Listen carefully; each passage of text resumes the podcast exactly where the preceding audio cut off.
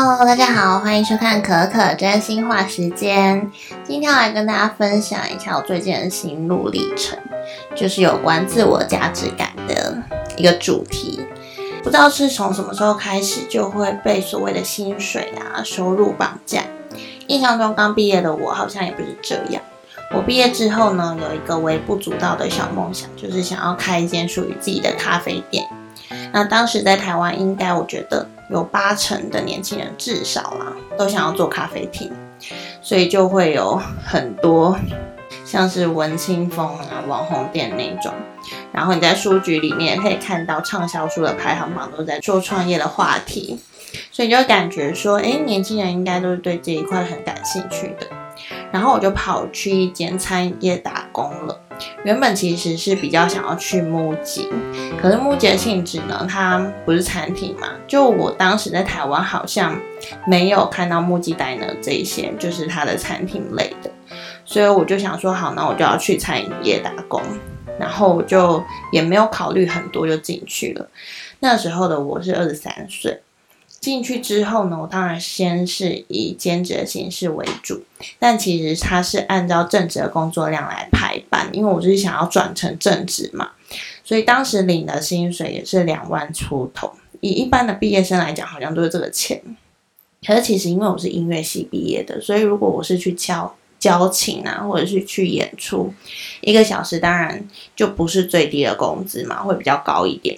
但是当时的我也不是很在乎，因为你只要，在餐饮业，你就是可以住在员工宿舍，然后一个月呢，你只需要付一千块，就是加减付一下那个水电费，然后加上工作日，你有免费的餐食。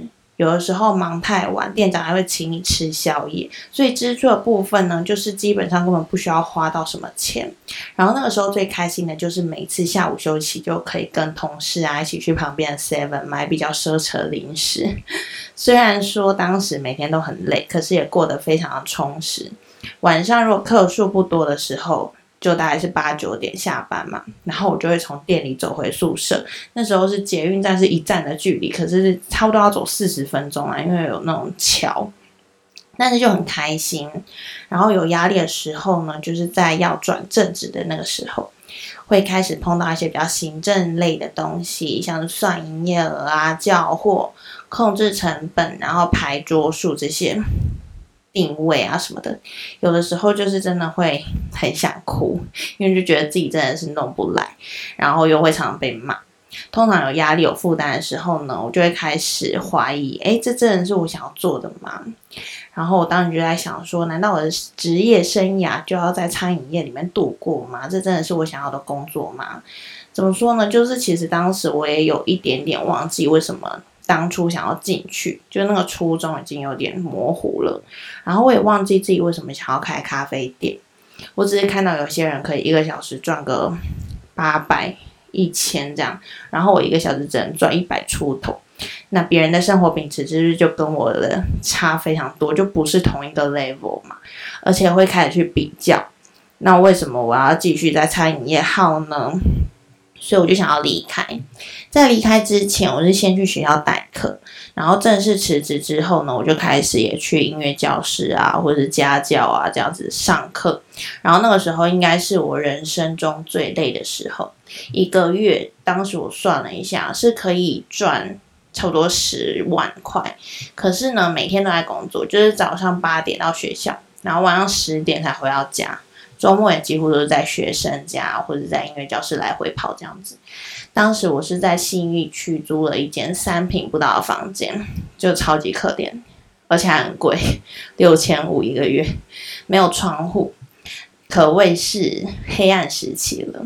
每天都不想回家，但是一方面我却觉得好像心里是满足的，可能因为说赚的比较多吧。然后就是看到有存到钱就很开心这样子，可是工时长的结果呢，就是身体就会承受不住啊，好几次我就会去挂急诊，不是眼睛出现状况，要不然就是头昏脑胀，然后肩颈酸痛，然后好好几次都是有昏倒的现象，所以我到后期就是几乎是常常跟学校请假，跟学生请假。然后就开始觉得，哎，这样下去不是办法，因为整个市场的关系，就变成说，你一个小时赚来的钱，并不是你当时去学琴的钱，就你只能一直接接学生，就是要把那个量提高，这样你的薪水才会维持嘛。所以我之后就收到了另外一个工作机会，是全职的钢琴老师，只是是在中国大陆这边。不过我当时就是看到是嗯机票啊、住宿跟笔薪，觉得说哎，其实我也不需要那么累，我也可以过上还不错的生活，所以我那时候就非常嗯快速，就非常着急的就过来了。现在当然是已经离开那一间全职的机构了啦。我现在是到上海，然后做着差不多的事情，就是在家教琴啊，然后也可以收到还不错的费用。只是说学生数呢，一样就是不算太多，还是有非常多空闲的时间，所以我就常常在烦恼说，哎，是不是要再去机构里面工作，或者想说，哎，现在的那个斜杠不是很。Popular 吗？就是很普遍。我是不是也可以再去做一些其他的事情来提高自己的收入？嗯，所以一直到现在，基本上我都还是一直被每个月收入在绑架，然后每个月看收入有没有高一点啊，是不是又低了一点啊？然后就会开始焦虑啊，担心自己是不是太烂了，是不是？嗯，没有办法跟别人一样，就为什么别人可以过上比较好的生活，或是别人为什么可以买名牌，别人为什么可以常常出去玩，然后就一直在羡慕别人，好像自己没有那样子的人生就是失败的。但难道是这样吗？就是我后来才发现，原来很多年轻人都跟我一样有同样的焦虑，就是想要把没有工作的时间填满，想要赚更多的钱，然后觉得自己所赚的钱就是。一个肯定自我的价值，我们才值得被尊重啊，被关注、被爱这样。但其实每个人本身就是有价值的啊。我想赚的就是远远不会是我所可以满足的，因为我们人的欲望是无穷无尽的嘛。我不可能说，嗯，我就赚十万就好。那难道我会不想要赚二十万吗？我难道不想要赚一百万吗？就是我们会一直想要更多。那我赚不了那么多，难道我就是一个失败的人吗？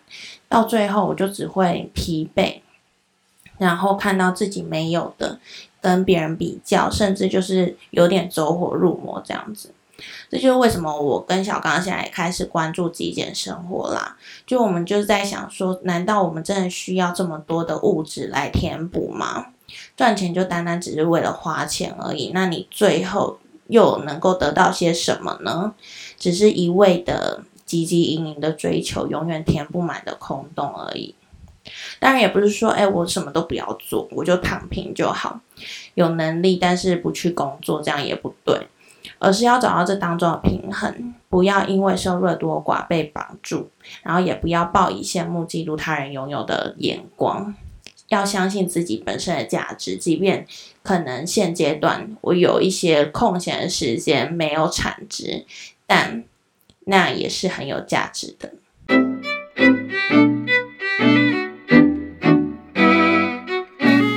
其实没有产值也是很有价值这件事情，我之前是有点觉得太鸡汤了。可是真的要常常这样子去提醒自己，不要一直被嗯收入啊，或者说你。一个小时赚了多少钱，然后你就去定义说，我这一个小时是有多少价值的，并不是这样。就每一个人都是很有价值的。好，谢谢大家聆听，那我们就下一个下一期节目再见喽，拜拜。